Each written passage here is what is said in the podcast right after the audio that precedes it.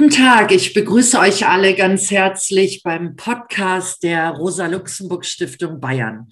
Mein Name ist Julia Killett und ich bin die Geschäftsführerin des Kurt-Eisner Vereins für politische Bildung in Bayern und werde heute die Moderation übernehmen. Heute wollen wir uns über die CSU unterhalten. Der bayerische Ministerpräsident Markus Söder wird als möglicher Bundeskanzler gehandelt. Wir finden, dass es an der Zeit ist, die CSU aus linker Perspektive zu beleuchten. Für die erste Veranstaltung zu diesem Thema konnten wir die Referentin Marie-Sophie Vogel gewinnen. Sie ist Gemeindejugendpflegerin und engagiert sich ehrenamtlich in den Bereichen Umweltschutz, Antifaschismus und Menschenrechte. Sie hat eine Bachelorarbeit zu dem Thema Extremismus, Adorno und die CSU geschrieben. Und sie wird sich heute mit dem Grundsatzprogramm der CSU beschäftigen und der Frage nachgehen, ob die CSU eine demokratische Partei im Sinne des Philosophen Adornos ist. Marie-Sophie Vogel, ich begrüße dich ganz herzlich. Hallo, danke schön für die Einladung. Schön, dass du da bist. Ähm, Marie-Sophie Vogel, du hast eine, du hast soziale Arbeit studiert an der Hochschule in Landshut. Mhm. Wie bist du denn eigentlich darauf gekommen, dich mit diesem Thema zu beschäftigen? Ähm, das war so, dass ich äh, eigentlich soziale Arbeit ähm, studiert habe und dabei auch immer so ein bisschen mich beschäftigt habe mit Rechtsextremismus, mit Ausstiegsarbeit und mit Prävention. Und wenn man sich damit beschäftigt, dann kommt man schlecht vorbei quasi an diesem Extremismusmodell von Backes und Jesse und auch an den Mitte-Studien. Und wenn man tiefer reingeht, ähm, ja, dann kommt man auch zu der Frage, ähm, welche Demokratieverständnisse gibt es. Und da kommt man dann auch eben auf Adorno und seine kritische Theorie. Und die hat mir auch persönlich sehr zugesagt und ich hatte sehr viel Lust, mich damit zu beschäftigen, ähm, ja, was Adorno so für Ansätze hat und für ein Demokratieverständnis. Ah, das ist ja sehr, sehr spannend. Ähm, und nun hast du also eine Bachelorarbeit geschrieben und darin geht es um Adorno, Extremismus und das Grundsatzprogramm der CSU. Könntest du unseren Zuhörerinnen und Zuhörern bitte kurz erklären, wer war eigentlich Adorno und was hat es mit dem Grundsatzprogramm der CSU auf sich? Ja, gern. Ähm, also Adorno war, wie du schon gesagt hast, ein Philosoph. Er hat gelebt von 1903 bis 1969 war ähm, geboren in Deutschland und äh, musste dann in der Nazi-Zeit ähm, fliehen, ist nach Amerika, also die USA, ausgewandert. Ähm, genau, der hat sich geschuldet der Zeit und der Umstände, in der er lebte, viel damit beschäftigt, äh, was für Charaktereigenschaften Menschen haben, die ähm, für den Faschismus quasi anfällig sind und äh, was man dagegen tun kann. Also einer seiner bedeutendsten Texte ist Erziehung zur Mündigkeit, ähm, weil er meint, dass nur mündige Menschen fähig sind, sich Faschismus entgegenzustellen. Genau, und das Grundsatzprogramm ähm, der CSU, also ein Grundsatzprogramm, ist ja eigentlich so die Grundlage der politischen Ausrichtung einer Partei. Und das Parteiprogramm der CSU ist tatsächlich auch noch sehr jung. Ähm, die haben 2014 angefangen, also beziehungsweise sie haben es 2016 veröffentlicht und geben an, dass sie zwei Jahre daran gearbeitet haben, also 2014 angefangen haben, damit zu arbeiten. Und da es so ja die Grundlage ihrer Arbeit darstellt, ähm, ist natürlich sehr spannend, das zu analysieren. Vielen Dank äh, für, diesen, für diese ersten Einführungen. Was war denn genau die Fragestellung deiner Bachelorarbeit? ja, also eigentlich habe ich zwei Fragestellungen am Ende gehabt. Ähm, zuerst hatte ich ja mal die Motivation, mich mit diesem Extremismusmodell von Backes und Jesse auseinanderzusetzen und zu prüfen, wie tragfähig das eigentlich ist, weil es ja sehr stark kritisiert wird. Ähm, und dann habe ich gemerkt, dass es dafür nötig ist, eine der drei Gruppen genauer unter die Lupe zu nehmen. Also Backes und Jesse reden ja von Linksextremismus, Rechtsextremismus und eben der Mitte. Und genau, es haben sich dann die zwei Fragen für mich ergeben. Ist die Mitte eigentlich demokratiefähig? Und welche Auswirkungen hat das Ergebnis dann auf das Extremismusmodell? Ah ja, vielen Dank. Hat das dann auch was mit der Hufeisentheorie zu tun? Ja, genau. Also das Extremismusmodell und die Hufeisentheorie ist das Gleiche, sind andere Wörter. Beziehungsweise ist das Hufeisenmodell eigentlich eine Weiterentwicklung von Jesse von diesem Extremismusmodell. Und nur für die Zuhörerinnen und Zuhörer, die es vielleicht nicht wissen, Hufeisenmodell, das ist die Theorie, links ist gleich rechts, wenn man das jetzt so verkürzt sagen möchte, oder? Ja, genau. Mhm. Das ist auch sehr, sehr umstritten, aber ich habe mich eben auf diese Mitte, auf diesen Mittebegriff konzentriert in meiner Arbeit. Ah ja. Äh, die Kritik an dem Extremismusmodell, die ist ja äußerst vielfältig. Kannst du uns kurz erklären, auf welche der vielen Kritikpunkte du genauer eingegangen bist? Ähm, ja, genau. Also eben vor allem auf diese Kritik am Mittebegriff. Ähm, ich hole noch ein bisschen mehr aus. Das Extremismusmodell unterteilt die Gesellschaft ja eben in diese drei, beziehungsweise eigentlich sogar fünf Gruppen. Also die Linksradikalen und Linksextremen, die Mitte, die Rechtsradikalen und die Rechtsextremen. Ähm, es geht davon aus, dass die Mitte auf dem Boden der sogenannten freiheitlich-demokratischen Grundordnung steht, ähm, dass die radikalen Ränder die Gesellschaft zwar verändern wollen, sich aber noch im Rahmen eben dieser freiheitlich-demokratischen Grundordnung bewegen. Und die Extreme, so ist die Theorie, wollen diese freiheitlich-demokratische Grundordnung abschaffen, weswegen sich der Staat dagegen wehren muss. Und ähm, ja, und aus dem werden dann auch eben diese Gemeinsamkeiten zwischen links und rechts, die du angesprochen hast, konstruiert. Äh, das ist natürlich alles eine gefährliche Vereinfachung von komplexen Zusammenhängen in menschlichen Gesellschaften. Und die Kritik, wie gesagt, also die kann Bibliotheken füllen. Ähm, und ich habe mich dann eben in die Tradition quasi der Mitte-Studien gestellt, der Friedrich Ebert, die Friedrich-Ebert-Stiftung und die Universität Leipzig ähm, geben diese Mitte-Studien heraus und die untersuchen halt, ob die Mitte überhaupt demokratisch eingestellt ist. Ähm, da das ja die Kernannahme des Extremismusmodells ist, dass die Mitte die Demokratie verteidigt. Und wenn man jetzt davon aus oder wenn man jetzt herausfindet, dass die Mitte gar nicht fähig ist zur Demokratie oder gar nicht demokratisch eingestellt, ähm, dann ist natürlich dieses ganze Konstrukt ziemlich fragil und fällt eigentlich in sich zusammen. Sehr, sehr spannend. Du hast ja jetzt schon die freiheitlich-demokratische Grundordnung erwähnt und es ging in deiner Arbeit ja auch um Adorno. Wie unterscheidet sich denn jetzt das Demokratieverständnis von Backes und Jesse und von Adorno? Na, also eben diese, ähm, dieser Bezug auf die freiheitlich-demokratische Grundordnung von Backes und Jesse, ähm, das ist bezieht sich auf ähm, die Definition im Bundesverfassungsschutzgesetz. Ähm, und da ist es ganz genau definiert mit sieben Punkten. Ähm, also erstens das Recht des Volkes, die Staatsgewalt in Wahlen und Abstimmungen und durch besondere Organe der Gesetzgebung, der vollziehenden Gewalt und der Rechtsprechung auszuüben und die Volksvertretung in allgemeiner, unmittelbarer, freier, gleicher und geheimer Wahl zu wählen. Dann die Bindung der Gesetzgebung an die verfassungsgemäße Ordnung und die Bindung der vollziehenden Gewalt und der Rechtsprechung an Gesetz und Recht. Drittens das Recht auf Bildung und Ausübung einer parlamentarischen Opposition. Viertens die Ablösbarkeit der Regierung und ihre Verantwortlichkeit gegenüber der Volksvertretung. Dann unabhängige Gerichte, der Ausschluss jeder Gewalt- und Willkürherrschaft und die im Grundgesetz konkretisierten Menschenrechte. Also Backes fasst es so zusammen, ähm, sein Demokratieverständnis ist eine, ein Bekenntnis zu den Werten der Französischen Revolution und dem wehrhaften Staat mit geteilten Gewalten.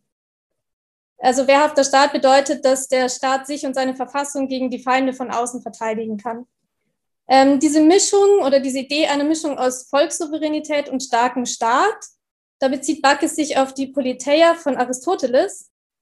Ähm, und das ist interessant, weil er da nicht erwähnt, zumindest habe ich es nicht gefunden in meiner Recherche, ähm, mit welchen Worten Aristoteles eigentlich die Politeia abschließt, nämlich damit, dass die beste Regierungsform nichts nützt, wenn die Regierenden nicht tugendhaft sind, so nennt Aristoteles das. Also auch ähm, Aristoteles fragt nach dem Charakter ähm, der Menschen, die regieren und genau, also der politischen Menschen. Ähm, das, diese Frage nach den charakterlichen Voraussetzungen, die kommt auch in der Definition des Bundesverfassungsschutzgesetzes nicht vor und deswegen auch bei Backes und Jesse nicht. Der Frage nach den ähm, charakterlichen Eigenschaften widmet sich Adorno ganz intensiv und er hat die, ähm, diesen Satz geprägt, dass antidemokratische Einstellungen in der Mitte der Gesellschaft für die Demokratie gefährlicher sind als die extremen Ränder der Gesellschaft. Und ähm, ich habe schon die Studien zum autoritären Charakter angesprochen. Ähm, da hat er untersucht, welche Einstellungen und Eigenschaften unmündige und damit halt demokratieunfähige Menschen auszeichnen. Ähm, Merkmale von Menschen, die unmündig sind nach Adorno, ähm, sind, dass sie sich sehr stark mit einem Kollektiv identifizieren, zum Beispiel einer Religionsgemeinschaft oder einer Nation. Ähm, diese Identifikation funktioniert eigentlich nur über die Konstruktion einer Fremdgruppe, von der man sich dann abgrenzt und unterscheidet. Also man stellt sich in den Kontrast dar. Die Fremdgruppe wird natürlich dann abgewertet und die Eigengruppe überhöht. Und die Welt wird in Hierarchien gedacht. Also heute würde man sagen, so ein nach oben buckeln, nach unten treten Prinzip.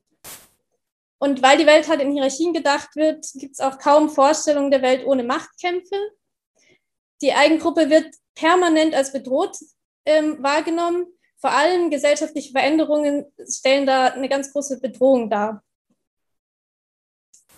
Das kommt auch daher, dass die Eigengruppe identitätsstiftend ist für das Individuum ähm, und die Eigengruppe idealisiert und überhöht wird, ähm, was zu einem kollektiven Narzissmus führt. Und äh, dieser kollektive Narzissmus, der droht tatsächlich jederzeit zusammenzubrechen. Und ähm, Genau, deswegen lösen diese Veränderungen bei Menschen mit unmündiger Persönlichkeitsstruktur dann ähm, Angst aus, weil, genau, weil ihre Eigengruppe, über die sie sich identifizieren, ähm, eben permanent bedroht ist von Veränderungen. Ähm, und dagegen hilft dann aus Sicht von Menschen mit einer unmündigen Persönlichkeitsstruktur oder einem autoritären Charakter Ordnung, Sicherheit in Form von Autorität, also jemand, der mir sagt, wo es lang geht und ähm, wie die Welt funktioniert und auch äh, ganz stark Traditionen, die ein Zusammengehörigkeitsgefühl ähm, herstellen. Das Problem bei dieser Überhöhung der Eigengruppe ist, dass die auch in Anführungsstrichen liefern muss. Ähm, Adorno nimmt da das Beispiel Wirtschaftswunder und sagt, das hat eine Zeit lang äh, den kollektiven Narzissmus der Deutschen ähm, befriedigt, weil die dann sagen konnten, so Deutschland ist wieder wer, wir können wieder was, ähm, das Problem ist aber, dass es konjunkturelle Schwankungen gibt und die sind nicht steuerbar und es wirkt dann ein bisschen willkürlich und löst bei unmündigen Menschen das Gefühl aus, dass sie keinen Einfluss nehmen können. Dann fühlen sie sich ohnmächtig oder auch ausgeliefert. Das führt zu einer Abhängigkeit von unkontrollierbaren Umständen und Unmündigkeit.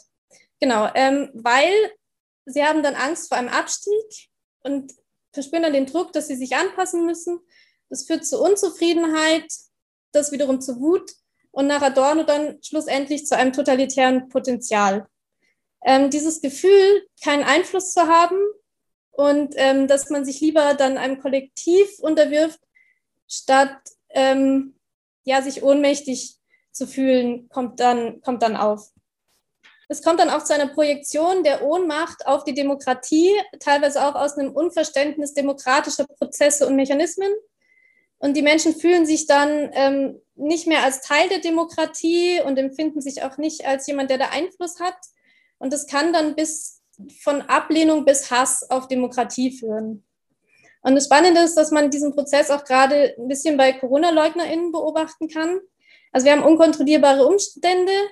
Ähm, da fehlt ein bisschen das Verständnis für demokratische Prozesse. Und dann kommt es zu einer vermeintlichen Eigenermächtigung, ähm, durch totalitäre Argumentationsweisen. Ähm, und bei den Corona-LeugnerInnen kann man auch ein weiteres Merkmal ähm, unmündiger ähm, Personen oder Charakterstrukturen erkennen. Und zwar, dass Adorno ähm, halt als wichtig empfindet, und zwar Egoismus beziehungsweise gesamtgesellschaftliche Kälte nennt er das. Das bedeutet, dass die Verfolgung eigener Interessen vor dem Gemeinwohl steht. Genau, es gibt ähm, zwei Fragebögen von Adorno, die er in seinem Studien zum autoritären Charakter ähm, benutzt, die sich dann später in meiner Analyse als besonders wichtig herausgestellt haben. Deswegen würde ich die noch kurz anreißen. Und zwar einmal die Ethnozentrismus, die Ethnozentrismus-Skala. Also das bedeutet ein System von Auffassungen über Gruppen und Gruppenbeziehungen. Da habe ich bereits erwähnt, dass es ein Denken in Hierarchien gibt, die Vorstellung permanenter Machtkämpfe und die Überhöhung der Eigengruppe bei gleichzeitiger Abwertung konstruierter Fremdgruppen. Diese Abwertung von Fremden geht dabei aber über Vorurteile hinaus und ist prinzipiell auch übertragbar auf andere Fremdgruppen. Ähm, und genau, es sind dann, es geht von Ablehnung der Fremdgruppe bis hin im krassesten Fall zu Forderungen nach Liquidierung. Ähm, die zweite wichtige Skala ist die Faschismus-Skala. Ähm, die erfasst den potenziell antidemokratischen Charakter. Und faschistische Einstellungen nach dieser Skala sind unter anderem äh, Konventionalismus, also eine starre Bindung an die konventionellen Werte des Mittelstandes. Wichtig ist hier auch dieses Starr. Dann die Tendenz, nach Menschen Ausschau zu halten, die diese Werte missachten, um sie dann zu verurteilen oder abzulehnen. Genau. Ähm, ja, und allgemein auch die Veranlagung in starren Kategorien zu denken, also nicht nur bezogen auf Werte, sondern auch zum Beispiel auf Menschen oder auf, so macht man das halt. Ähm, dann die bereits erwähnte unkritische Unterwerfung unter die idealisierte Autorität der Eigengruppe. Also zum Beispiel auf Traditionen oder ungeschriebene Gesetze, von denen man ausgeht, dass es sie gäbe und genau solche Sachen. Ähm, zum antidemokratischen Charakter. Nach Adorno gehört auch die Projektion der eigenen Triebe auf andere, um diese dann direkt anzuklagen. Ähm, und diese unterdrückten, also die eigenen Triebe werden aber unterdrückt. Das führt dann aber zu destruktiver, aber rationalisierter, also vor sich selbst moralisch gerechtfertigter Aggression. Es kommt noch zu einem Denken in Dimensionen wie stark und schwach, Unterwerfung und Herrschaft, zu einer Identifikation mit Machtgestalten. Also zum Beispiel ähm, jetzt im historischen Kontext äh, wäre das dann Hitler gewesen, wenn man jetzt hier ähm, in der Zeit von Adorno nachschaut. Genau, es kommt zu einer übertriebenen Schau zur Schaustellung von Stärke und ähm, der Veranlagung, es gibt noch die Veranlagung an wüste und gefährliche Vorgänge in der Welt zu glauben. Ähm, Genau, nach Adorno ist mit diesen unmündigen, demokratieunfähigen Menschen kein demokratischer Staat zu machen. Und ähm, in Erziehung zur Mündigkeit schreibt er deswegen auch, Demokratie, die nicht nur funktionieren, sondern ihrem Begriff gemäß arbeiten soll, verlangt mündige Menschen. Man kann sich verwirklichte Demokratie nur als Gesellschaft von Mündigen vorstellen. Und Mündigkeit in Abgrenzung zu Unmündigkeit bedeutet die Übernahme von Rechten und Pflichten, das Freisein von fremdem Schutz und die Fähigkeit zur Selbstgestaltung des Lebens.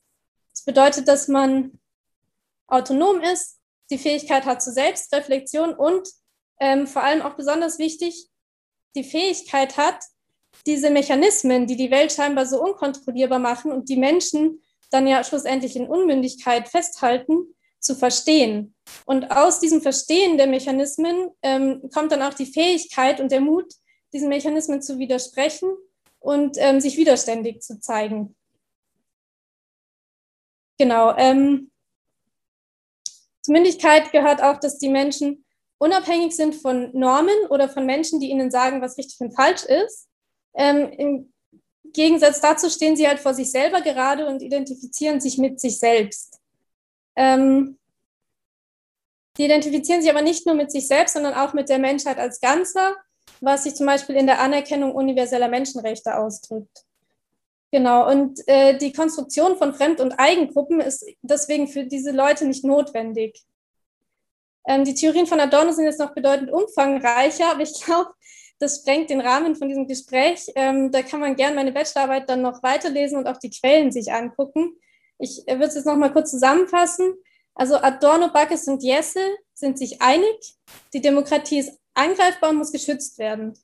Der Unterschied zwischen diesen beiden Theorien ist, woher die Gefahr kommt.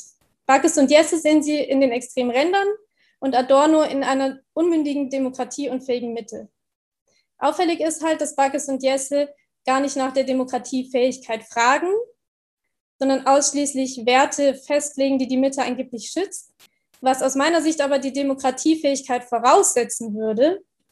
Und ähm, genau, dann herauszufinden, ob diese Mitte denn demokratiefähig ist, war dann die Aufgabe, die ich mir in meiner Bachelorarbeit vorgenommen habe.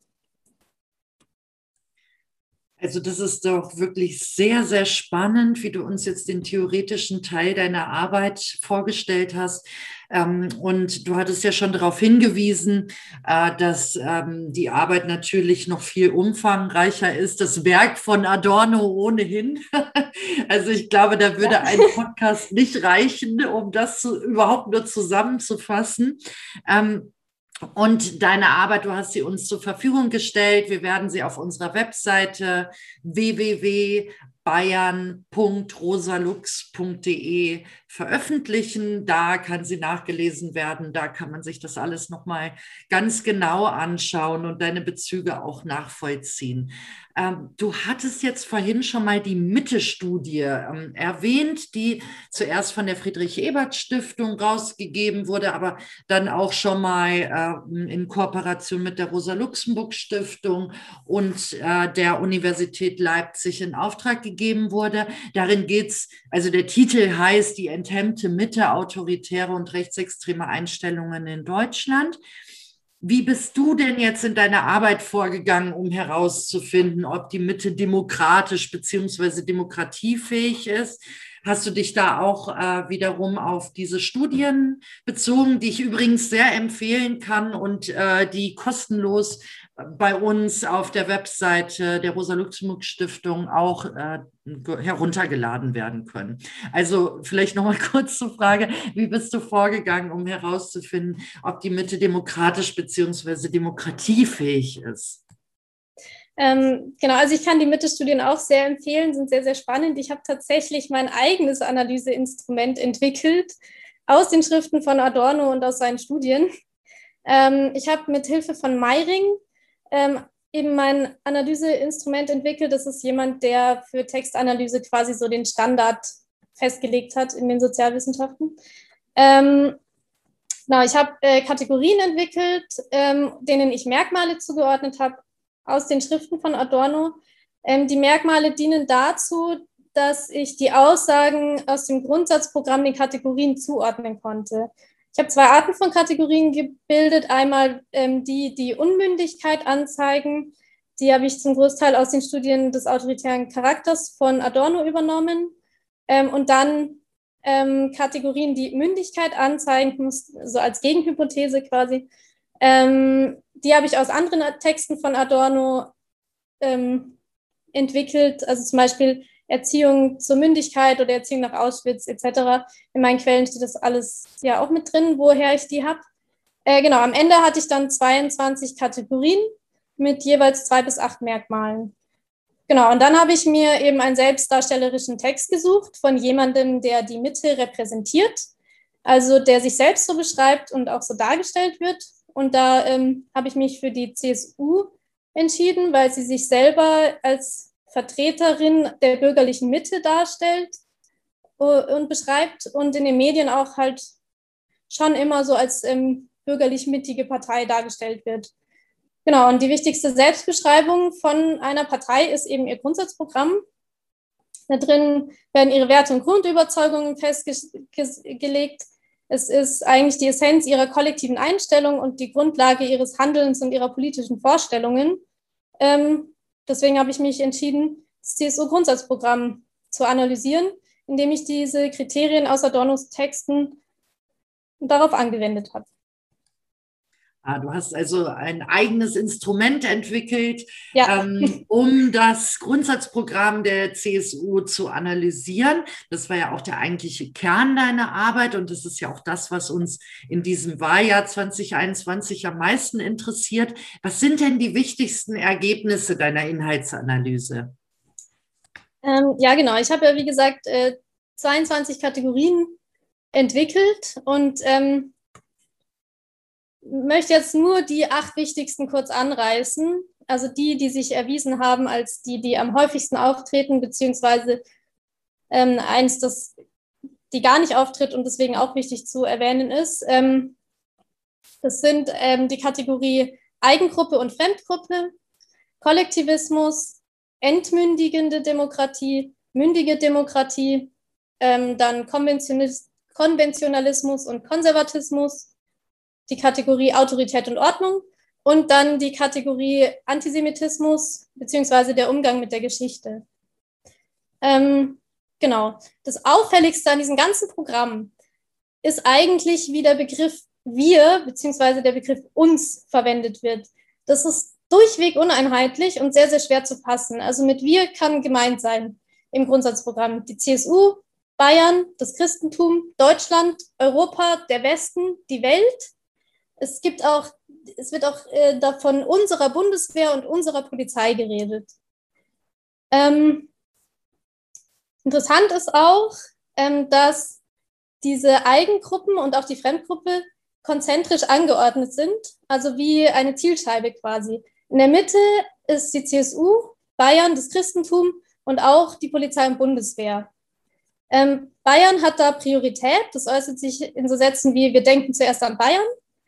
Und unter die idealisierten Werte und Traditionen von diesen Gruppen, also vor allem Bayern und Christentum, da wird sich relativ unkritisch unterworfen. Also das wird nicht besonders hinterfragt. Ähm, der zweite Ring danach ist Deutschland. Mit, denen, mit Deutschland wird sich auch sehr stark identifiziert und dann gibt es auch so Aussagen wie die deutsche Leitkultur ist unantastbar. Ähm, aber da wird schon ein bisschen mehr kritisiert, weil ähm, Deutschland ja auch immer, also muss man immer betonen, dass die Föderalität Bayerns ja wichtig ist und Deutschland das zu respektieren hat.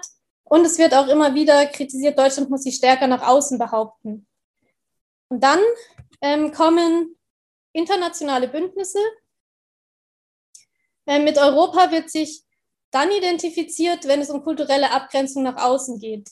Also zum Beispiel ist da sehr interessant, dass ähm, die Mitgliedschaft der Türkei in der Europäischen Union kategorisch ausgeschlossen wird, aber nicht, weil ähm, es da eben eine, sagen wir mal, schwierige Regierung gibt gerade, sondern weil die kulturell nicht zu Europa passen und auch die geografische Lage da das ausschließt. Also da wäre es auch so, wenn die Türkei irgendwann mal der wundervollste demokratische Staat der Welt wäre, dann wäre das trotzdem ausgeschlossen aufgrund der Kultur. Also ähm, es wird sich damit Europa vor allem eben identifiziert, wenn es um die kulturelle Abgrenzung nach außen geht. Ähm, die, es wird sich auch identifiziert aufgrund einer Notwendigkeit von Verteidigungs- und Wirtschaftsbündnissen. Ähm, Europa stellt aber auch, ähnlich wie Deutschland, eine Gefahr für die Identität der Eigengruppe dar. Ähm, da gibt es dann so Sätze wie, die Menschen in Europa sollen sich als Europäer fühlen, ohne ihre Nationalität ablegen zu müssen. Wir sind zugleich Bayern, Deutsche und Europäer. Und bei diesem, ohne ihre Nationalität ablegen zu müssen, schwingt auch so ein bisschen so die Angst mit, dass man da irgendwie unter Druck gesetzt wird. Ähm, diese Mitgliedschaft in Bündnissen und die Identifikation mit westlichen Werten, die dient meistens eigentlich eigennützigen Zwecken. Und es ist immer verbunden mit dem Anspruch, dass Deutschland die Führung in diesen Allianzen übernehmen soll und äh, die eigenen Werte durchsetzen soll. Das Ganze, also vor allem dieser Anspruch, die Führung zu übernehmen und die eigenen Werte durchzusetzen, ähm, zeigt auch in, Bezug auf die zentralen Eigengruppen eigentlich ein idealisiertes Denken und die Vorstellung, dass die Eigengruppe überlegen ist und deswegen eine hervorragende Machtposition verdient. Ähm, dieser, dieser Anspruch und diese Idealisierung ist natürlich ein bisschen, ist natürlich äußerst fragil und ähm, deswegen muss dieser rechtmäßige Machtanspruch, diese rechtmäßige, in Anführungsstrichen, Machtposition verteidigt werden. Daher kommt dann auch so eine Forderung, dass andere sich dann unhinterfragt eigentlich mit den Werten, Zielen und Idealen der zentralen eigenen Eigengruppe identifizieren müssen. Und je weiter weg also je, je weiter entfernt vom Zentrum eine Gruppe ist, umso lauter wird dann auch die Forderung, sich da bitte unterzuordnen. Also als Beispiel ist die einzige Forderung an Bayern, dass Bayern Bayern bleiben muss. Die äh, Forderung an HandelspartnerInnen ist, dass sie bitte die soziale Marktwirtschaft übernehmen sollen. Und die Forderung an MigrantInnen, da komme ich später noch zu, die werden als Fremdgruppe, also ganz, ganz außen ähm, wahrgenommen. die Forderung an Migrantinnen ist, sich zu assimilieren. Das ähm, bedeutet oder zeigt sich in Sätzen wie Integration muss heißen, dass diejenigen, die zu uns kommen, sich anpassen. Integration kann nicht heißen, dass wir uns anpassen. Also Integration bei der CSU bedeutet eigentlich, dass Menschen, die hierher kommen, ihre eigenen Werte aufgeben sollen und ähm, unsere, unsere in Anführungsstrichen ähm, annehmen sollen und übernehmen sollen. Genau, ähm, wichtig ist auch noch zu betonen, dass die CSU davon ausgeht, dass nur die Eigengruppe in der Lage ist, die sozialen Probleme der Welt zu lösen. Und ähm, ja, ich sage es mal so ein bisschen scherzhaft, es ist hier kein eurozentristisches, sondern ein CSU- und Bayern-zentristisches Weltbild vorhanden. Ähm, genau, diese starke Identifikation mit der Eigengruppe geht natürlich auch einher mit ähm, einer anderen Kategorie, dem Kollektivismus. Also beispielsweise ähm, ordnet sich die CSU ein in das Kollektiv Bayern, dem dann Priorität eingeräumt wird und dessen Kultur und Traditionen eben, wie gesagt, unhinterfragt als gut und schützenswert wahrgenommen werden. Ähm, es kommt aber auch zu einer Überbetonung von nationalen, regionalen und wirtschaftlichen Erfolgen. Und da wird jedes Mal auch die Betonung, die Rolle der CSU betont. Also zum Beispiel wird auch gesagt, die CSU sei maßgeblich für den Aufbau des Landes nach dem Krieg verantwortlich gewesen. Ähm, hier spiegelt sich auch schon ein bisschen so dieser kollektive, oder es spielt ja auch rein wieder dieser kollektive Narzissmus, der befriedigt werden muss. Und da erinnern wir uns an das Beispiel, was ich hatte mit dem Wirtschaftswunder, ähm, was Adorno gesagt hat, dass es eine Zeit lang dazu gedient hat, ähm, dass die Deutschen sagen konnten, wir sind wieder wer. Und entsprechend ist es sehr auffällig, dass die CSU immer wieder davon spricht, dass sie das Wirtschaftswunder wiederholen will.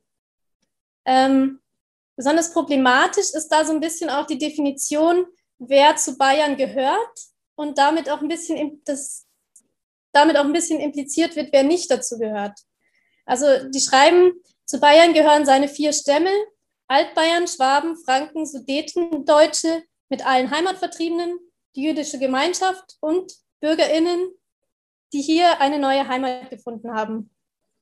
Also diejenigen, die als nicht integriert wahrgenommen werden, die gehören irgendwie nicht so dazu. Und das ist natürlich dann ein bisschen problematisch. Und äh, da kommen wir jetzt auch zu der nächsten Kategorie, nämlich der Fremdgruppe. Die ist scheinbar ziemlich notwendig oder also auch für die CSU notwendig nach Adorno, ist die notwendig, ähm, um sich selber und die Eigengruppen so als Kontrast darzustellen. Ich habe jetzt da mehrere Beispiele mal rausgesucht. Also der Islam wird als Gegenteil inszeniert von christlich-jüdisch-abendländischer Kultur. Die Kultur von MigrantInnen wird der deutschen Leitkultur gegenübergestellt. Es kommt auch zu einer Gegenüberstellung von heteronormativer Ehe und gleichgeschlechtlichen Partnerschaften und Hufeisentheorie, einer Gegenüberstellung von links und rechts gegenüber der Mitte ähm, genau, und noch die, das, die eigene vorbildliche freiheitliche Gesellschaft, die wird gegenübergestellt Sozialismus, Terrorismus und staatfeindlichen Ideologien. Was ich da sehr spannend fand auch ist, ähm, dass der Sozialismus als eine linke Idee, Ideologie erwähnt wird, aber ein rechtes Weltbild wird hier gar nicht erwähnt. Genau. Ähm, besonders häufig als Fremdgruppe aufgebaut werden drei Gruppen, die oft ineinander übergehen, und zwar Migrantinnen, Fliehende und vermeintliche oder tatsächliche Angehörige des Islam. Ähm, ich habe das vorhin schon angesprochen, die sind auch am weitesten entfernt von den zentralen Eigengruppen, also CSU, Bayern und Christentum. Ähm, und die werden als bedrohlich, vor allem für die Kultur und das Zusammenleben der Eigengruppe, dargestellt und wahrgenommen. Ähm, da sagt die CSU dann so Sachen wie, sie haben unterschiedliche Vorstellungen von Werten, Religion, Tradition und Lebensweisen. Das bringt zusätzliche Fliehkräfte in die Gesellschaft. Also hier äh, ist so ein bisschen die, schwingt so die Angst mit, dass die Gesellschaft so zer zerbröckelt, wenn hier zu viele Einflüsse von anderen Werten, Religionen, Traditionen und Lebensweisen mit einfließen. Genau, ausgenommen davon sind in Anführungsstrichen integrierte Migrantinnen, Fliehende und Angehörige des Islam. Ich sage deswegen in Anführungsstrichen integriert, weil die CSU ja eben diese Vorstellung von Assimilation da eigentlich hat. Ähm, Und das äußert sich dann auch in so Sätzen, eben wie ich schon gesagt habe, Integration muss heißen, dass diejenigen, die zu uns kommen, sich anpassen. Und Integration kann nicht heißen, dass wir uns anpassen. Ähm, bei Nichtintegration fordert die CSU dann auch mal die Einschränkung der Grundrechte. Also ähm, zum Beispiel in so Sätzen wie für Staatsbeamtinnen verbietet es sich, das Kopftuch zu tragen, wo einfach die Religionsfreiheit eingeschränkt wird oder ähm, in Sätzen wie, wer keine Integrationsfortschritte nachweisen kann, muss gehen. Also wo ähm, Leute mit Abschiebungen bedroht werden, wobei auch unklar ist, wie man diese Integrationsfortschritte überhaupt nachweisen soll. Also das wird hier auch nicht erwähnt im CSU-Grundsatzprogramm.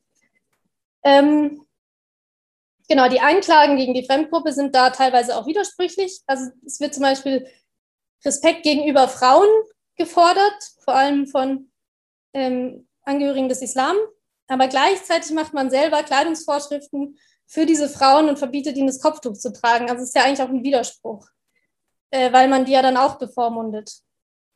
Genau, ähm, wichtig zu erwähnen, weil das auch ein wichtiger Punkt ist bei Adorno, ist, dass die Fremdgruppen objektiv eigentlich schwächer sind als die Eigengruppen. Also rein zahlenmäßig, aber auch zum Beispiel, weil sie kein Wahlrecht haben. Genau, und das Ziel, äh, was die CSU jetzt hat, ähm, in Bezug auf Fremdgruppen ist, dass sie die Kontrolle behalten will. Ähm, das schwingt auch, hängt auch zusammen mit einem Angst vor, einer Angst vor Kontrollverlust, ähm, ja, wo ich später auch noch was zu sage bei der Kategorie Autorität und Ordnung.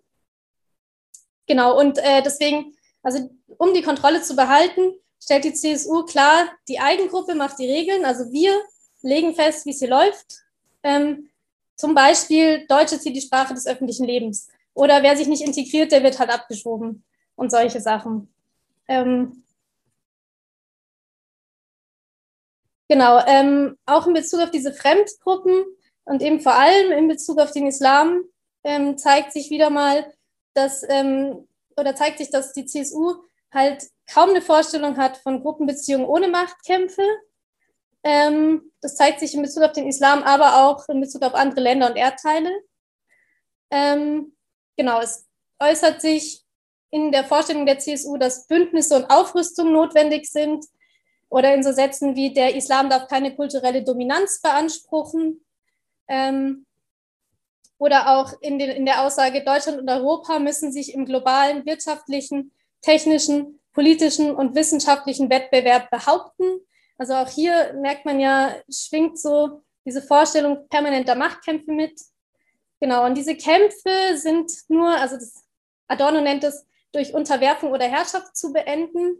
Ähm, diese krassen Begriffe stehen jetzt natürlich nicht im CSU-Grundsatzprogramm, aber ähm, es ist ja diese Forderung, dass andere Staaten oder der Islam sich den Standards der Eigengruppe unterordnen sollen, ähm, was ja wir diese zumindest akzeptieren sollen. Also die CSU sagt auch zum Beispiel, ähm, wir fördern die Entwicklung eines aufgeklärten Islam nach unseren Werten.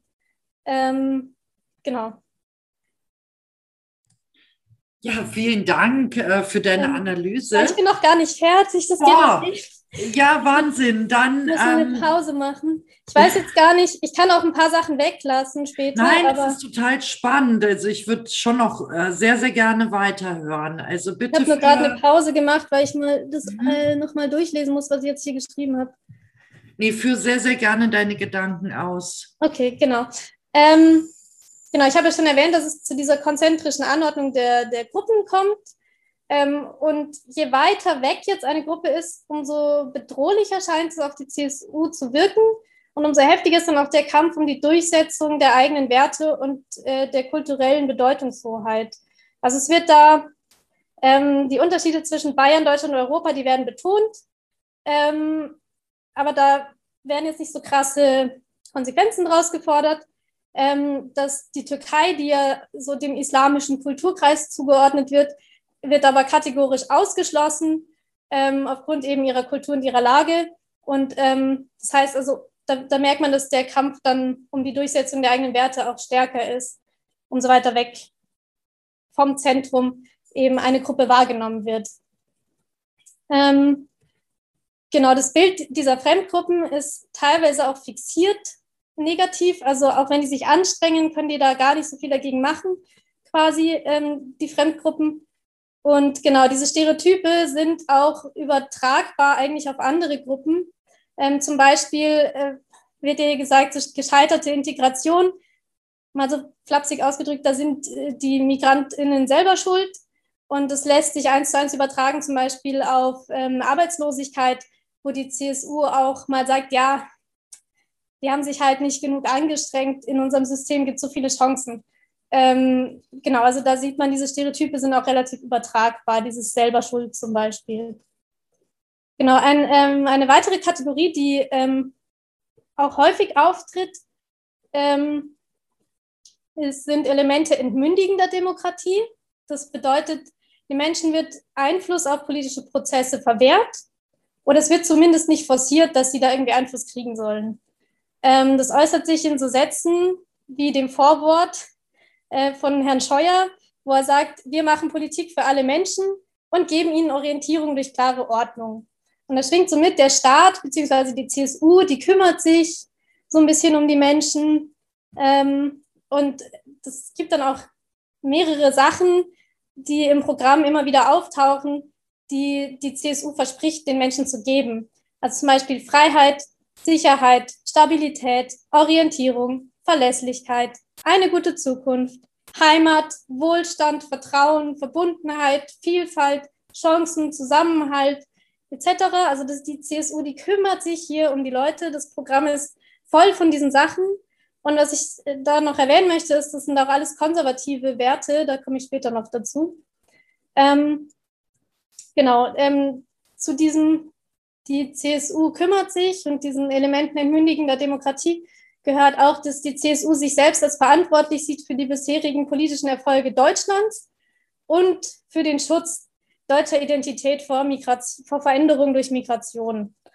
Ähm, genau, ähm, dazu gehört auch, also zu diesen Elementen entmündigender Demokratie, dass sie ähm, ganz klar sagt, nur ein starker Staat allein kann Freiheit und Sicherheit garantieren ähm, und dass sie die Menschen zwar als selbstbestimmte Wesen wahrnimmt, aber die Deutungshoheit über gewisse Begriffe, die soll bei dem christlichen Staat verbleiben, also zum Beispiel über Ehe oder Leitkultur. Ähm, da definiert der Staat, was das eigentlich ist, aus Sicht der CSU. Genau. Ähm, es ist auch so, dass sich Deutschland bzw. die CSU aus ähm, ihrer Sicht auch um andere Länder kümmert, vor allem um Entwicklungsländer. In meinem in meiner Bachelorarbeit kommt es jetzt nicht vor, weil es kein, kein Begriff ist bei Adorno, aber ähm, da geht es natürlich, spielt da auch White Saviorism, also die Vorstellung, der weiße Mann kommt und bringt die Zivilisation in die Entwicklungsländer, ähm, schwingt dann natürlich auch mit. Ähm, Problem ist, dass es eine unterschiedliche Bewertung gibt und die CSU sich auf unterschiedlicher Ebene kümmert ähm, um Bürgerinnen und um Fremdgruppen, die im eigenen Land leben. Ähm, also sie sagt dann zum Beispiel auch, die oberste Aufgabe ähm, der Politik ist es, ist der Schutz der BürgerInnen oder der Bürger.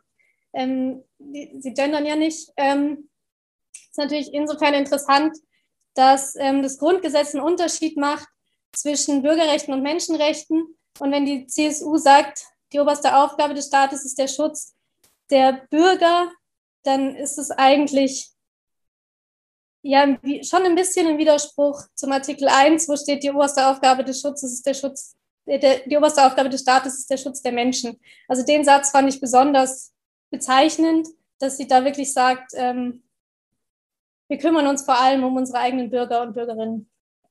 Genau, ähm, also die, genau, zurück zu den Fremdgruppen, so im, die im eigenen Land leben. Also die sollen, wie gesagt, nicht so viel Einfluss auf die Gesellschaft nehmen, es sei denn, sie sind halt integriert es äußert sich in so Sätzen wie, jeder, der bei uns lebt, muss unsere Kultur als Teil des öffentlichen Lebens respektieren. Wir lassen uns nicht vorschreiben, dass wir unsere kulturellen Vorstellungen anpassen müssen. Genau, also die sollen nicht so viel Einfluss nehmen. Ähm, Migration wird ja, wie ich auch schon gesagt habe, als ein bisschen als Bedrohung gesehen, wegen dieser Fliehkräfte, die da reinkommen.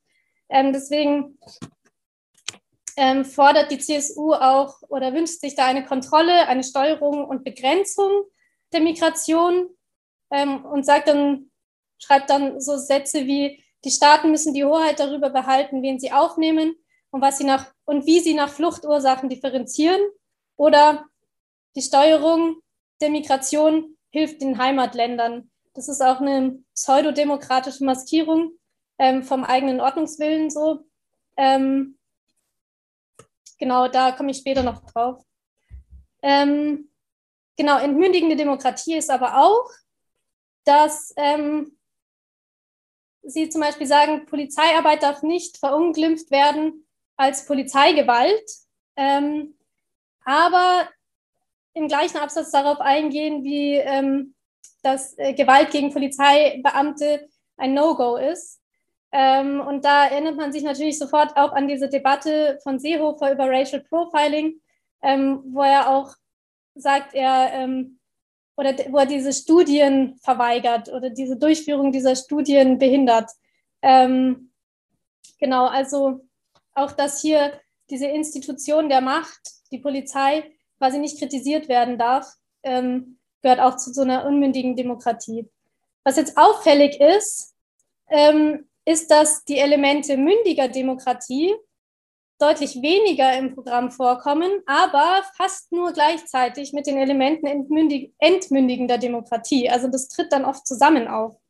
Ähm, mündige Demokratie ist die Forderung nach politischer Beteiligung der Menschen und eigentlich ist die Beteiligung der BürgerInnen der CSU so wichtig, dass sie dem Ganzen ein eigenes Kapitel sogar gewidmet hat.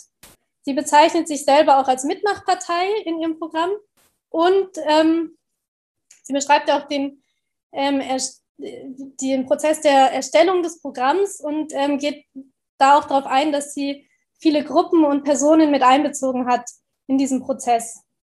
Ähm, vor allem, also was ihr vor allem wichtig ist und was ein ähm, Element auch mündiger Demokratie ist, ist ähm, Transparenz, vor allem in Bezug auf informationelle Selbstbestimmung. Das ist das Recht, über die Verwendung der eigenen Daten zu, selber zu entscheiden. Also das ist, hat bei ihren hohen Stellenwert, diese ähm, Selbstbestimmung im Internet quasi. Ähm, dann, dass der Staat sich nicht einmischt in das Privatleben und ähm, auch ein Stück weit das Selbstbestimmungsrecht der Völker mit der Einschränkung, dass sie dann aber trotzdem bitte die eigenen Werte, ähm, also die Werte von uns in Anführungsstrichen, ähm, übernehmen sollen. Ähm, und am Schluss beenden sie ihr Programm mit der Feststellung, dass Demokratie nur durch aktive Beteiligung der Bürgerinnen funktioniert. Ähm, jetzt ist das ein bisschen mit Vorsicht zu genießen, weil die Begriffe, die Verwendung einiger Begriffe durch die CSU ist teilweise nicht so ganz eindeutig. Ähm, und die Elemente dieser mündigen Demokratie, die sind halt weit dünner gesät und kommen eben fast nur in Kombi mit unmündigen Elementen vor. Deswegen ist es wichtig, dass man hier eigentlich nochmal expliziert, also mehr Material untersucht ähm, von der CSU, wie weit die Mitbestimmung und das Selbstbestimmungsrecht der Völker denn eigentlich gehen soll aus Sicht der CSU, um wirklich sagen zu können, die haben eine die möchten eine mündige Demokratie oder die haben eigentlich eine Vorstellung von der Welt, in der unmündige Demokratie vorher, entmündigende Demokratie vorherrscht. Genau. Ähm, ja, eine der häufigsten Kategorien, die äh, vorkommt, wenig überraschend eigentlich, ist äh, Konventionalismus und Konservatismus. Die CSU ist eine konservative Partei, deswegen wenig überraschend, dass es so häufig vorkommt. Ähm, das trifft eigentlich nur bei einem Unterkapitel, trifft keine, kein Merkmal von dieser Kategorie zu. Ähm, die CSU ist insgesamt eigentlich sehr einverstanden mit dem Ist-Zustand der Gesellschaft und der eigenen politischen Arbeit, mit den Eigengruppen, wie die gestaltet sind und was sie für eine Kultur haben und welche Leistung sie bringen. Ähm, es gibt dann ja, sie erkennt an, dass es veränderte Erwartungen an den Staat gibt die nennt sie zwar ausufernd, aber sie sagt, der Staat muss lernen, damit umzugehen, indem er Veränderungen erklärt, was schon wieder so ein bisschen in dieses Kümmern reinfällt und in entmündigendes Demokratieverständnis. Genau.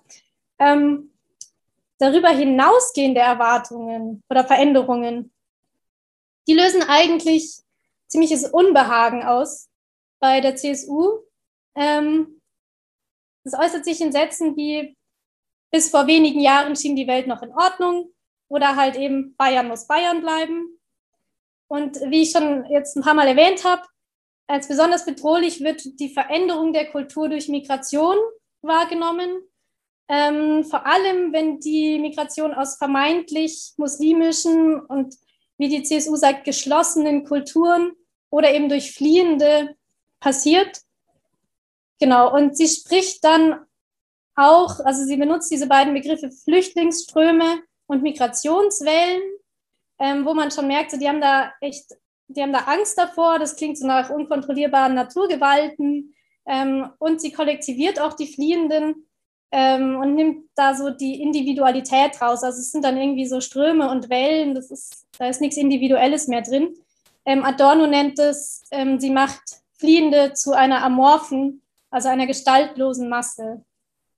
Ähm, die Antwort auf so kulturelle Veränderungen durch Migration nach der CSU ist mehr Heimatverbundenheit, mehr Zusammenhalt, das Besinnen auf Traditionen und Leitkultur und äh, auf die Werte der Eigengruppe, wobei hier es jetzt besonders schwierig wird, dass es so unklar ist, wer mit wir eigentlich so gemeint ist. Also genau. Ähm, eine andere Antwort, die sie geben, ist, dass Migrantinnen sich halt assimilisieren, assimilieren sollen, also sich der Kultur halt unterordnen sollen und dann ist das alles gar kein Problem.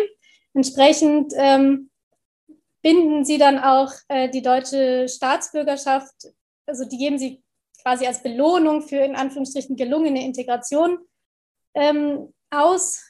Und da ist halt auch wieder so ein bisschen die Frage, wie misst man denn gelungene Integration? Also ist auch, ähm, ja, alles ja so ein bisschen schwammig auch. Genau, äh, bedrohlich neben diesem, wie die CSU sagt, Multikulti, ist für die CSU auch Veränderung durch Gender Mainstream, wie sie das nennen. Ähm, genau, weil der, dieser Gender Mainstream bedroht die christlichen Traditionen aus ihrer Sicht, vor allem eben die heteronormative Ehe und Familie, die aus Sicht der CSU aber das Fundament unserer Gesellschaft ist. Also da merkt man auch diese Angst vor Veränderung und dass äh, die Angst so weit geht, dass sie halt Angst haben, dass unsere Gesellschaft auseinanderbricht. Genau, der Widerstand gegen Veränderungen wird rationalisiert.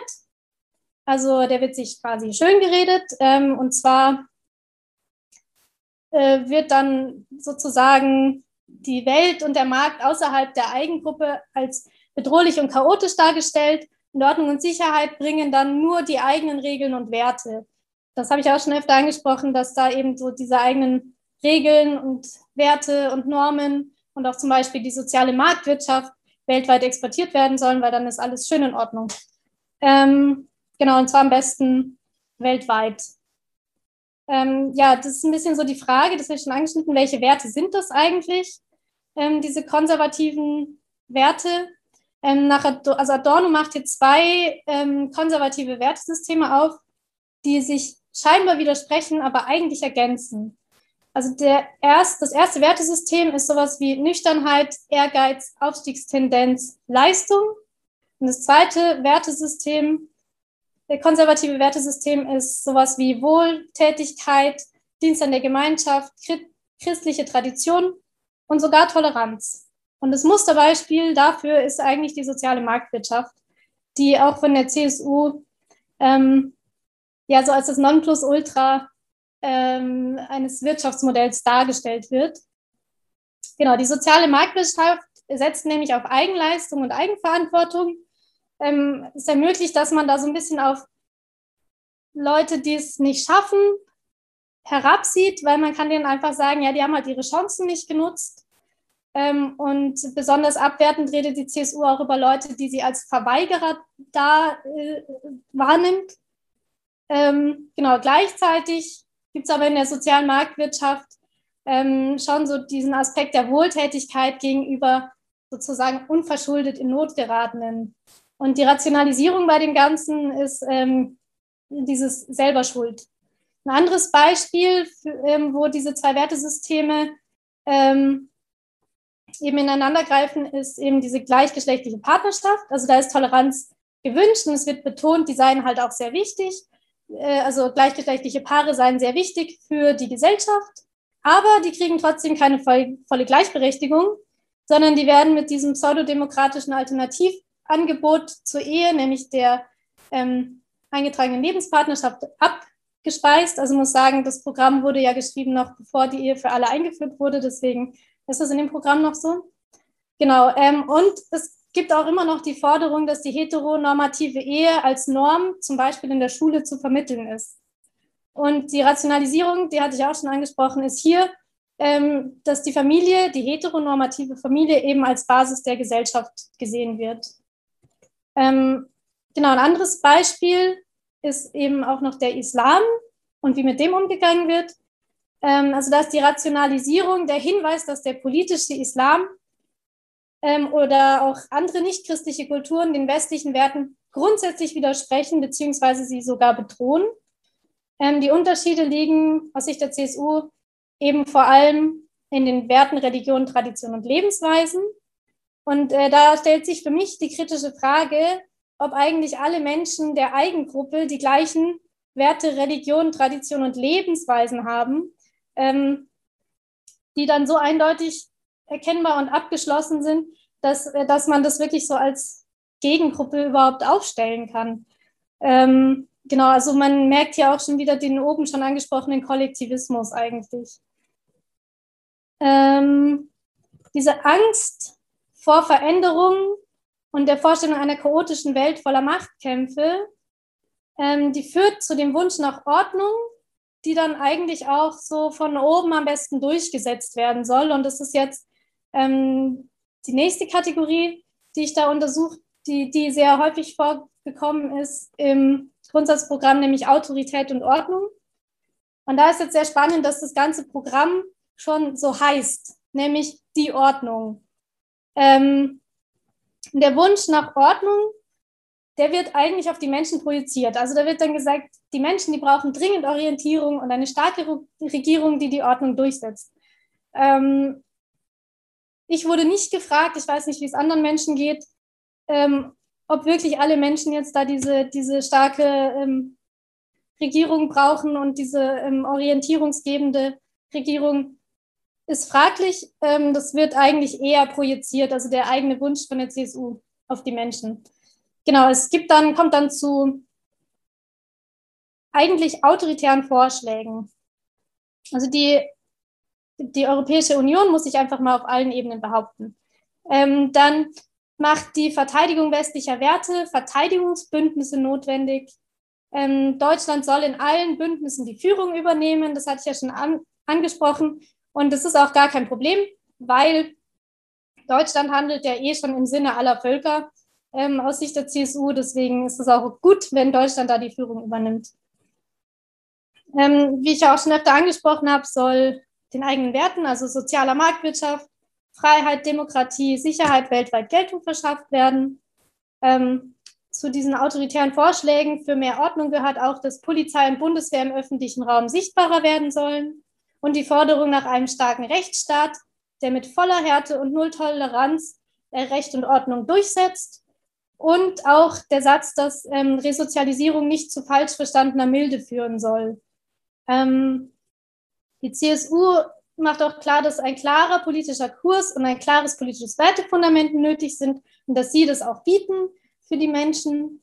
Genau, und auch eben nochmal dieser Hinweis, dass es, also, oder diese Forderung oder dieser Vorschlag, ähm, Ordnung zu schaffen, der sich quer durchs ganze Programm zieht, durch Heimat, Zusammenhalt, Gemeinschaft, Verbundenheit und eine gemeinsame Identität.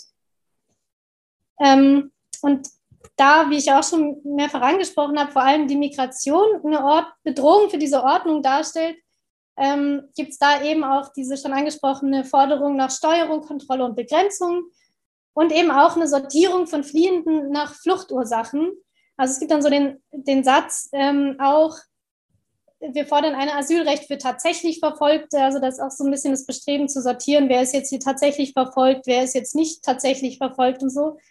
Ähm, genau, und da auch nochmal der Hinweis auf diese pseudodemokratische Begründung, das sei im Interesse der Herkunftsländer, ähm, die ähm, ja da so zu, zu sortieren, zu steuern, zu ordnen, zu kontrollieren, wer jetzt hier wohin migriert.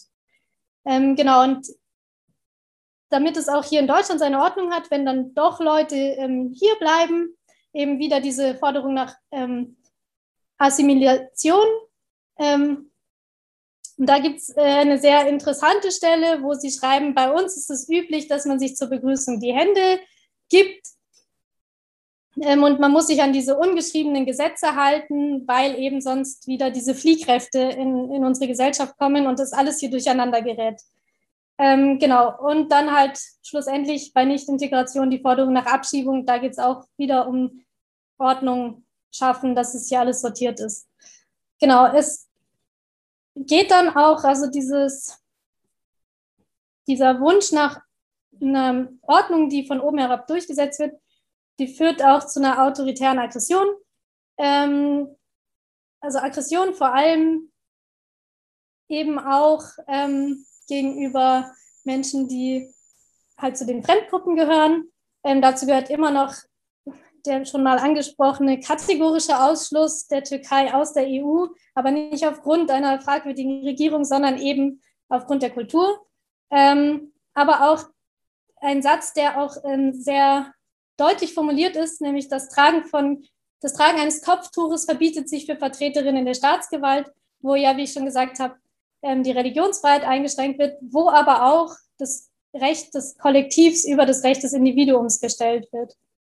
Ähm, und autoritäre äh, Aggression zeigt sich auch in doppelten Standards, die die CSU gerne aufmacht. Also zum Beispiel fordert sie eine Aufrüstung der Eigengruppen, also Deutschland und sogar ähm, eine europäische Armee. Gleichzeitig fordert sie aber eine Abrüstung und Rüstungskontrolle anderer Länder, die sie halt als ähm, bedrohlich oder als Fremdgruppe wahrnimmt. Ähm, sie fordert, wie ich ja schon gesagt habe, mehr sichtbare Polizei und Bundeswehr im öffentlichen Raum. Fordert, sagt, weist aber gleichzeitig darauf hin, dass es nicht sein kann, dass Nikabs und Burkas im öffentlichen Raum sichtbar sind. Ähm, sie sagt, ähm, die Leitkultur muss toleriert werden, ähm, aber wir kommen keinen Schritt entgegen ähm, und ähm, schauen also auf eure Kultur zu. Ähm, und was ich ja schon öfter jetzt angesprochen habe, diese Forderung, dass Migrantinnen unsere Leitkultur so komplett annehmen müssen.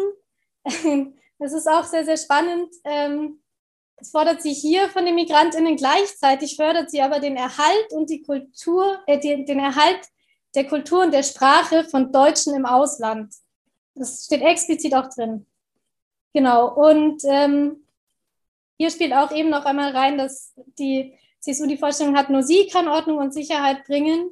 Ähm, das Programm schließt halt auch mit dem Hinweis, dass die Welt zwar unsicher ist, aber dass die CSU durch konventionelle Werte wie Wohlstand, Sicherheit, Zusammenhalt ähm, Stabilität schafft. Und wie gesagt, nochmal der Hinweis, dass das ganze Programm die Ordnung heißt. Ähm, jetzt komme ich zu der letzten von den acht Kategorien, die wichtig sind, und zwar ähm, einer Kategorie, die bei Adorno einen sehr hohen Stellenwert hat, nämlich Antisemitismus und auch den Umgang mit dem Holocaust. Ähm, das erwähne ich jetzt deshalb, weil Antisemitismus im Grundsatzprogramm nicht feststellbar ist. Im Gegenteil wird die ähm, historische Verbundenheit mit Israel und dem Judentum ähm, immer wieder betont. Und es gibt ja auch eben dieses Label christlich-jüdische Kultur und Tradition, also die werden auch als Teil der Eigengruppe so wahrgenommen, sogar der innersten zentralen Eigengruppe, ähm, wo ja CSU, Christentum und Bayern sich versammeln. Ähm, was ein bisschen ein Problem ist, ähm, dass eigentlich ein großer Punkt eben, der diese historische Verbundenheit mal ziemlich stark gestört hat, überhaupt nicht erwähnt wird, und zwar eben der Holocaust. Ähm, obwohl Geschichte, und zwar auch der Krieg, durchaus erwähnt wird. Also es wird gesprochen von den Schrecken des Krieges. Es wird dann aber entweder gar nicht gesagt, für wen denn die, dieser Krieg so schrecklich war, oder es wird nur die, an die Vertriebenen gedacht, an denen wird gedankt, dass sie beim Wiederaufbau so toll mitgeholfen haben und ihnen wird auch ein fester Platz in Deutschland in der CSU und auch in Bayern zugesprochen. Da hatte ich auch das Zitat vorher, wer zu Bayern dazugehört. Ähm, und anstatt dann aber zu gedenken oder so, ähm, fährt die CSU eher die Schiene, dass sie die eigene Rolle beim Wiederaufbau und beim Wirtschaftswunder äh, betont Und ähm, anstatt einer Erinnerungskultur kommt hier eher Geschichtsabwehr im Sinne von Adorno zum Vorschein. Und das ist sehr spannend, weil Antisemitismus zwar nicht feststellbar ist, aber eben auch kein, keine Erinnerungskultur, wenn man Geschichte schon erwähnt. Genau, also das war jetzt äh, ein kurzer Abriss der acht wichtigsten Kategorien. Ähm, und mehr Details, wie gesagt, man kann sich ja die Bachelorarbeit auf der Homepage runterladen. Genau. Vielen, vielen Dank, Marie-Sophie Vogel. Das ist Wahnsinn, was du da alles herausgefunden hast.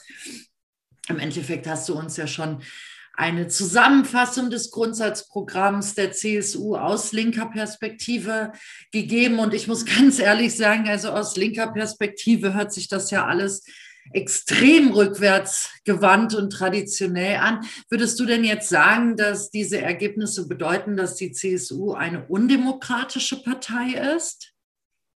Ähm, also man kann es nicht so ganz klar eindeutig sagen. Ähm, also es zeigt sich natürlich in, in Teilen ziemlich deutlich, dass sie, sagen wir mal, äh, Schwierigkeiten hat mit äh, vor allem mit einem der wichtigsten Werte demokratischer Gesellschaften, nämlich dem, dass alle Menschen gleich sind. Ähm, weil wenn in Eigen- und Fremdgruppen gedacht wird, wie das hier der Fall ist, äh, vor allem gegenüber Angehörigen des Islam, Migrantinnen und Fliehenden, dann widerspricht das eigentlich stark einem demokratischen Grundverständnis. Und, ähm, und damit eigentlich auch der freiheitlich-demokratischen Grundordnung, wenn man sie denn, wenn man sich auf die berufen will, und damit auch dem Extremismusmodell. Ähm, Andererseits muss man schon erwähnen, dass sie eben auch teilweise eine stärkere Beteiligung fordern, zumindest mal der eigenen BürgerInnen. Und das ähm, habe ich jetzt nicht erwähnt, aber teilweise auch in der Wirtschaft. Also sie fordern zum Beispiel, dass Stromversorgung in Bürgerhand gehört. Ähm, also man kann sagen, dass es bestimmt sicherlich weniger demokratiefähige Parteien gibt als die CSU. Was auch wichtig ist zu berücksichtigen, ist, dass ich ja jetzt lediglich einen Text analysiert habe. Das ist zwar ein sehr, sehr wichtiger Text, ähm, genau, aber viele Aussagen aus dem Programm, die muss man nochmal in Kontext setzen und mit anderen Aussagen, zum Beispiel von PolitikerInnen oder mit Wahlprogrammen der Partei ähm, gemeinsam untersuchen. Also man müsste hier eigentlich noch weiter in die Tiefe gehen. Ähm, genau, und auch mein Analyseinstrument, das ähm, kann man noch oder sollte man noch weiter anpassen und ausdifferenzieren.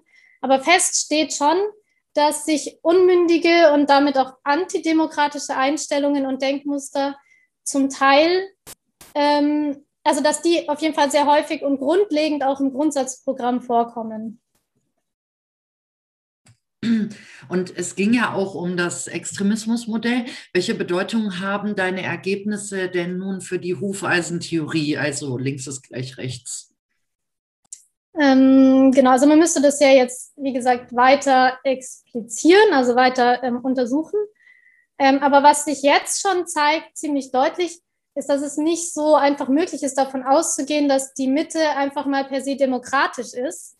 Ähm, also antidemokratische Einstellungen ziehen sich, wie man hier auch wieder sieht, weit in die sogenannte Mitte der Gesellschaft rein ähm, und auch sogar in die CSU, die sich ja zur freiheitlich-demokratischen Grundordnung bekennt und damit eigentlich alle Kriterien der demokratischen Ex Mitte nach dem Extremismusmodell erfüllt, weil da reicht einfach das Bekenntnis zur freiheitlich-demokratischen Grundordnung. Aber so eine klare Grenze zu ziehen, ab wann Menschen oder Gruppen demokratisch sind oder nicht, ist einfach nicht möglich. Ähm, genau, und dieses Hufeisenmodell oder die Extremismustheorie baut ja aber wie ich am Anfang gesagt habe, ganz wesentlich darauf auf, dass die Mitte demokratisch ist. Und, und da ist die Frage, wie soll das gehen, ähm, wenn sich solche antidemokratischen Denkmuster bis in die Mitte reinziehen. Ähm, genau, und wie auch schon die angesprochene Mitte-Studien zeigt hat, auch meine Analyse vom Grundsatzprogramm der CSU, dass das Modell halt nicht tragfähig ist, alleine schon aufgrund dieses Mitte-Begriffs. Ähm, genau, und diese, ja, für das Links-Rechts bedeutet das auch, dass ja, das einfach eine sehr, sehr grobe Verkürzung ist, wie unsere komplexe Gesellschaft aufgebaut ist. Also man kann es nicht so vereinfachen und sagen, antidemokratische Denkmuster kommen nur am rechten Rand vor und ähm, genau. Ja, wir sind leider schon am Ende des Podcasts angekommen. Wir haben jetzt durch deinen Vortrag einen Einblick davon bekommen, was es bedeuten könnte, wenn Markus Söder Bundeskanzler wird und was es dann auch für die, besonders für die linke Be Bewegung bedeuten könnte. Liebe Marie-Sophie Vogel, ich möchte dir ganz herzlich für das spannende Gespräch danken. Deine gesamte Arbeit kann auf unserer Webseite runtergeladen werden. Da wird auch der Podcast Podcast veröffentlicht. Bitte schaut dazu auf unsere Webseite www.bayern.rosalux.de. Liebe Zuhörerinnen und Zuhörer, danke, dass ihr uns bei diesem Pod Podcast begleitet habt. Der Kurt Eisner Verein wird selbstverständlich weiter an dem Thema dranbleiben. Alle weitere Infos findet ihr auf unserer Webseite. Ich wünsche uns allen noch einen schönen Abend. Bleibt negativ, denkt positiv. Servus zusammen.